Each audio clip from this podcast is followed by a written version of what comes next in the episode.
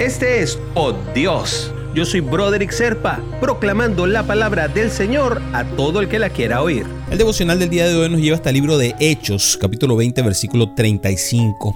Con mi ejemplo les he mostrado que es preciso trabajar duro para ayudar a los necesitados. Recordando las palabras del Señor Jesús, hay más dicha en dar que en recibir. Hay un, chiste muy viejo, ¿no? Que dice que esto es uno de los dichos que más se dice en el boxeo, que es mejor dar que recibir. Pero yendo a lo que es real, a lo que nos quiere decir la palabra del Señor, es que eh, definitivamente cuando el Padre nos entrega tanto y nosotros debemos seguir esa línea, entonces tenemos que darnos cuenta de que dar termina siendo mejor que recibir. No hay un mejor premio para papá que ver la felicidad de sus hijos recibiendo todo lo que en un momento podemos necesitar. No pedir, necesitar. Y yo te aseguro que papá sonríe cada vez que te da lo que necesitas en el momento oportuno, no en el tuyo, no en el mío, sino en el de él.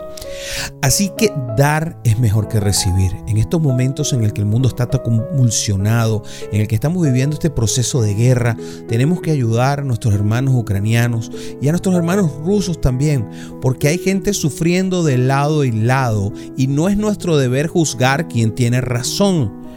Debemos ser caritativos y ayudar, buscar las maneras por las cuales podamos hacer llegar un pedazo de nuestro corazón un pedazo de Dios a cada uno de nuestros hermanos, sea donde sea que estén.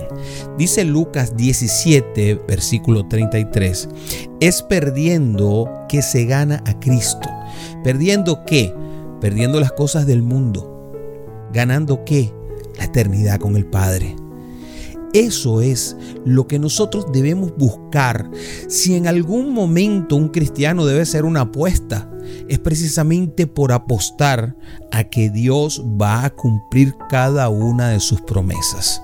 Y ese es el mensaje que hoy estamos buscando llevar a cada uno de nuestros hermanos a través de este pasaje precioso en el cual se nos dice es mejor dar que recibir. Incluso Mateo en su capítulo 18 versículo 22 nos dice, es necesario perdonar a aquellos que erran de forma recurrente contra nosotros. Esto es otra manera de dar.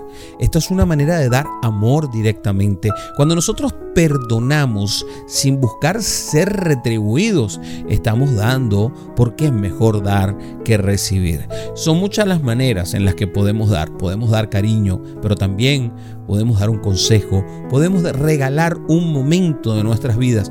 Eso es algo que no se recupera los momentos de nuestras vidas. Así que dar un pedazo de nuestro tiempo a alguien que lo necesita es tan bueno como darle dinero o como darle de comer o como perdonar a alguien.